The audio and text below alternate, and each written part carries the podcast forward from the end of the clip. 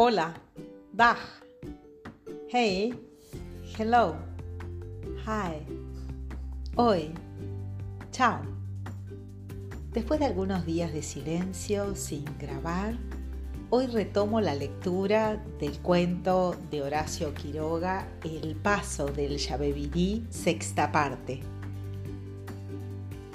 Y quiero especialmente hoy, en el Día de las Madres, en muchos países de Latinoamérica, enviar un saludo muy, muy especial, lleno de amor, a mi madre Josefina, una mujer bella y fuerte. Y también un saludo muy especial a mis hijos, que gracias a ellos me convertí en madre. Un besito a Lucía y a Pedro.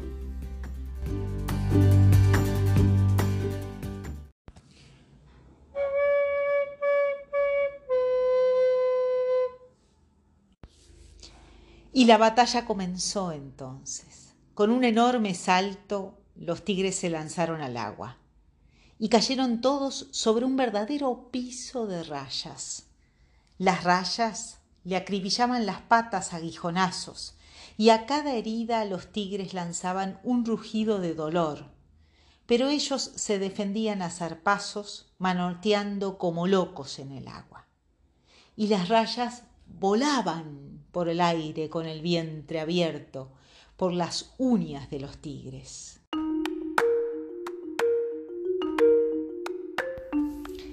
El Yabebirí parecía un río de sangre. Las rayas morían a centenares, pero los tigres recibían también terribles heridas y se retiraban a tenderse y bramar en la playa, horriblemente hinchados.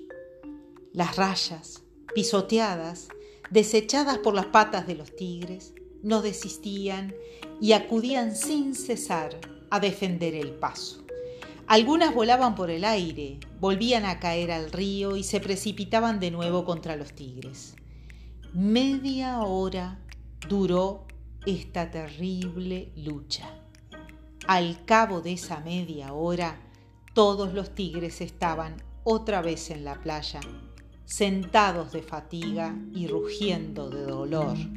Ni uno solo había pasado.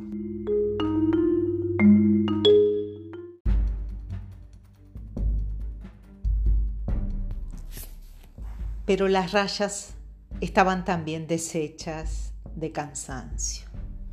Muchas, muchísimas habían muerto. Y las que quedaban vivas dijeron, no podremos resistir dos ataques como este. Que los dorados vayan a buscar refuerzos, que vengan enseguida todas las rayas que haya en el Yabebirí.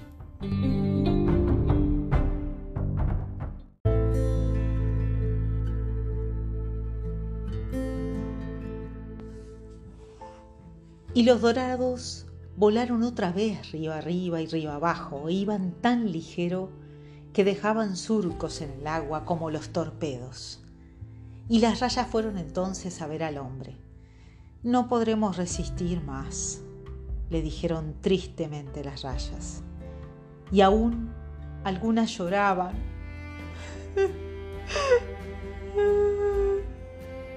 porque veían que no podrían salvar a su amigo. Váyanse, rayas, respondió el hombre herido. Déjenme solo. Ustedes han hecho ya demasiado por mí. Dejen que los tigres pasen. Ni nunca, ni nunca, gritaron las rayas en un solo clamor. Mientras haya una sola raya viva en el Yabebirí, que es nuestro río, defenderemos al hombre bueno que nos defendió antes a nosotras. El hombre herido exclamó entonces contento, Rayas, yo estoy casi por morir y apenas puedo hablar, pero yo les aseguro que en cuanto llegue el Winchester vamos a tener farra para largo rato. Esto yo se lo aseguro a ustedes.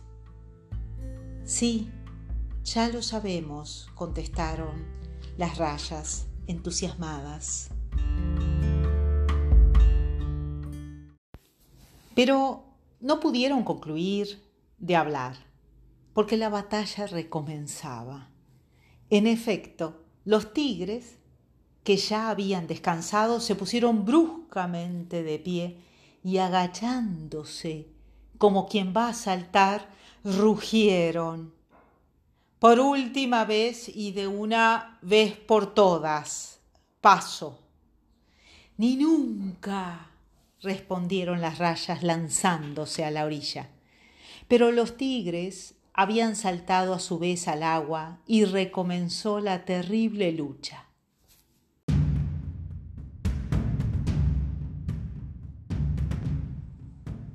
Todo el Yabebirí, ahora de orilla a orilla, estaba rojo de sangre, y la sangre hacía espuma en la arena de la playa. Las rayas volaban deshechas por el aire, y los tigres bramaban de dolor, pero nadie retrocedía un paso. Y los tigres no solo no retrocedían, sino que avanzaban. En balde el ejército de dorados pasaba a toda velocidad río arriba y río abajo, llamando a las rayas. Las rayas se habían concluido, todas estaban luchando frente a la isla y la mitad había muerto, y las que quedaban estaban todas heridas y sin fuerzas. Comprendieron entonces que no podrían sostenerse un minuto más y que los tigres pasarían y las pobres rayas, que preferían morir antes que entregar a su amigo, se lanzaron por última vez contra los tigres. Pero ya todo era inútil. Cinco tigres nadaban ya hacia la costa de la isla. Las rayas, desesperadas, gritaron.